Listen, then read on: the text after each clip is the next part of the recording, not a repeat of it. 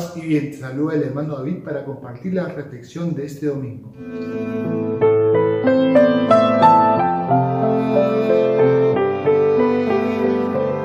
Paz y bien. Hoy meditaremos el Evangelio según San Juan capítulo 2 del 13 al 25. Vamos a ver cómo Jesús echa fuera a los vendedores en el templo.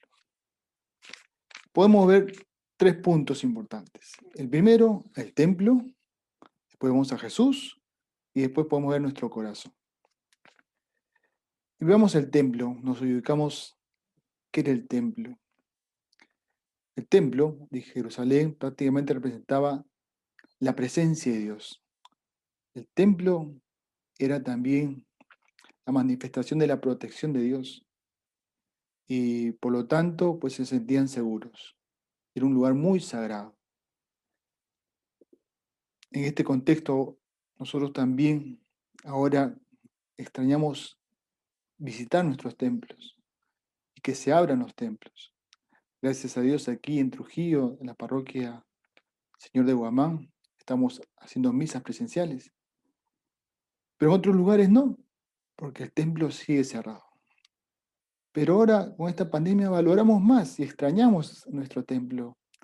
Muchas veces íbamos más a conversar, íbamos a distraernos, íbamos por muchos motivos, pero no tanto para encontrarnos con Dios. Y esto es lo que se quiere de un templo, un encuentro con Dios. En ese templo de Jerusalén va a aparecer Jesucristo cuando Jesús ve todo lo que se está haciendo en el templo y ve a los mercaderes vendiendo animales porque lo vendían para el sacrificio, pero en el transcurso del tiempo se iba distorsionando el trabajo en el templo por tantas leyes que ponían y tantos otros fines que no eran muy religiosos. Entonces Jesús comienza a expulsar a los mercaderes. Él va a decir, que no conviertan en un mercado la casa de mi Padre. Y es que va a decir también, mi casa, la casa de mi Padre es una casa de oración. El templo es una casa de oración.